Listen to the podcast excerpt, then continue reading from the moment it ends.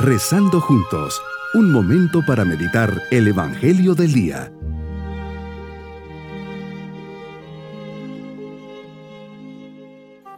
Qué alegría poder saludarles en este día 4 de enero. Siempre con la mirada puesta en el Señor le decimos, creo en ti Señor porque eres la verdad misma, espero en ti porque eres la misericordia infinita, te amo pero ayúdame a amarte más porque tú eres el único digno de ser amado sobre todas las cosas. Señor, cúrame, hazme ser fiel a tu amor, concédeme ser un apóstol esforzado y fiel de tu reino.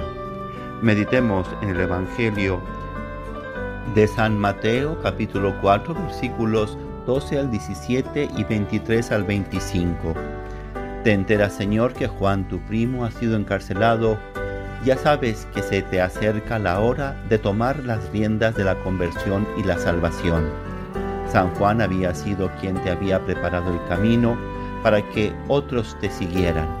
Con esta noticia te retiras a Galilea y te vas a vivir a Cafarnaúm, ciudad central, y de paso de muchos comerciantes y peregrinos a las orillas del mar de Galilea, como bien dice el profeta Isaías, tierra de los gentiles. Llegas trayendo luz y esperanza a los corazones decaídos y derrotados, a tantos y tantos tan alejados de Dios. Por eso las profundas palabras del evangelista el pueblo que habitaba en tinieblas ha visto una gran luz. A los que habitaban en parajes de sombras y de muerte, una luz les ha amanecido. Tú eres el que trae la luz en medio de las tinieblas y la esperanza en medio de la desesperanza. Desde entonces comienzas a predicar y a decir, convertíos, porque el reino de los cielos ha llegado Recorres toda la Galilea enseñando en las sinagogas, proclamando la buena nueva del reino y curando toda enfermedad y toda dolencia en el pueblo. Nos dice el evangelista que tu fama llegó a toda Siria y te traían a todos los que se encontraban mal con enfermedades y sufrimientos diversos, endemoniados, lunáticos y paralíticos, y los curabas.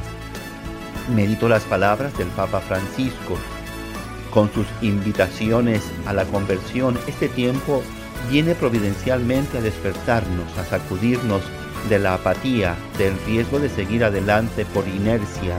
La exhortación que el Señor nos dirige por medio del profeta Joel es fuerte y clara. Convertíos a mí de todo corazón. ¿Por qué debemos volver a Dios? Porque algo no está bien en nosotros, no está bien en la sociedad, en la iglesia, y necesitamos cambiar, dar un viraje. Y esto se llama tener necesidad de convertirnos.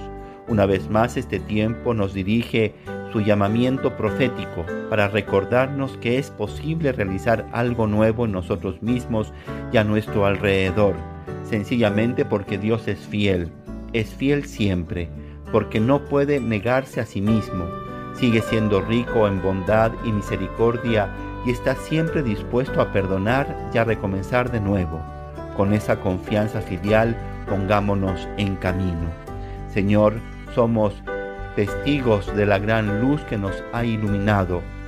Jesús niño, te has hecho hombre por amor a nosotros para convertirte en la luz que guiará nuestros pasos.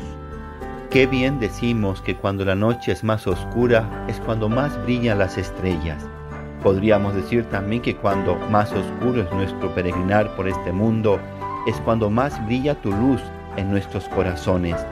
Cuando más solos nos sentimos es cuando más cerca de nosotros estás.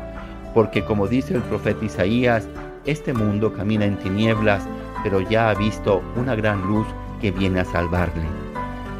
No podemos permitir que la ceguera de nuestro egoísmo entenebrezca tu luz en nuestros corazones nos invitas a tener bien abiertos los ojos de la fe para caminar por la senda del verdadero amor y de la verdadera esperanza. Jesús, quiero tener esa disponibilidad que tuviste siempre para con los demás. Abre mis ojos y mi corazón a las necesidades de quienes están más cerca.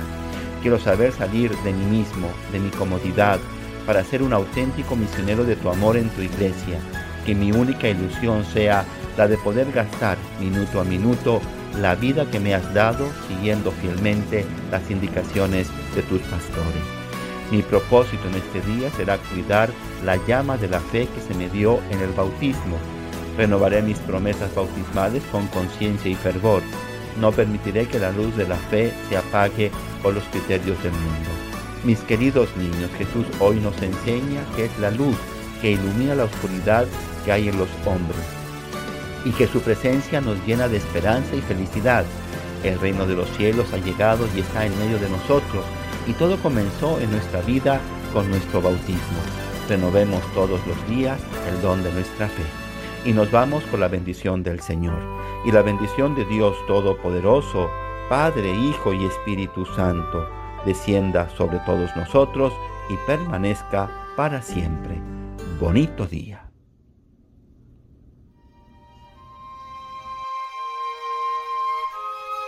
Hemos rezado junto con el Padre Denis Doren, Legionario de Cristo.